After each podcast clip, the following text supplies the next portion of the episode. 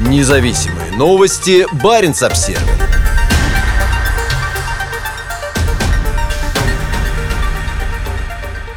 Газовозы берут курс на толстые льды в рамках эксперимента на Севморпути.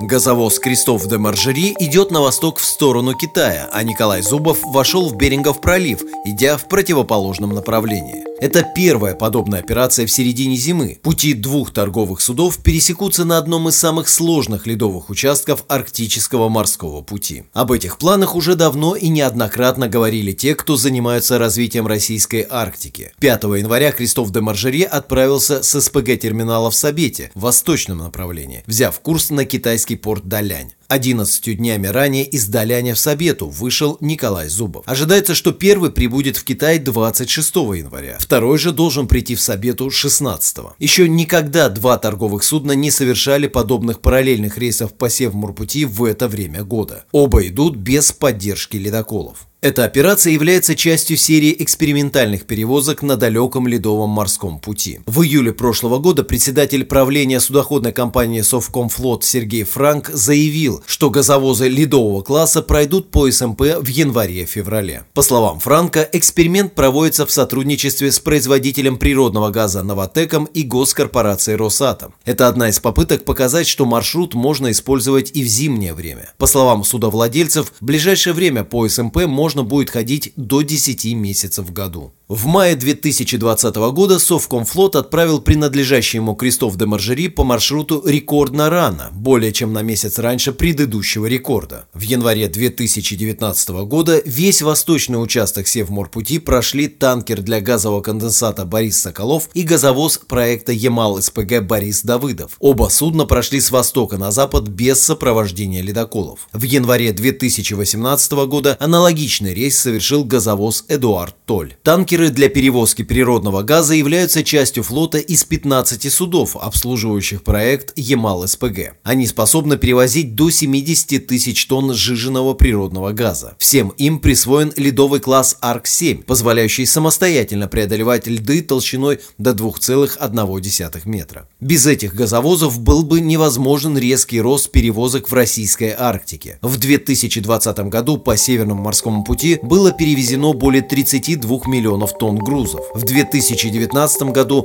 грузопоток по маршруту составит 31,5 миллион тонн. Основную часть грузопотока составляет СПГ. К 2024 году Кремль намерен увеличить объем перевозок по СМП до 80 миллионов тонн, а к 2035 году до 130 миллионов тонн.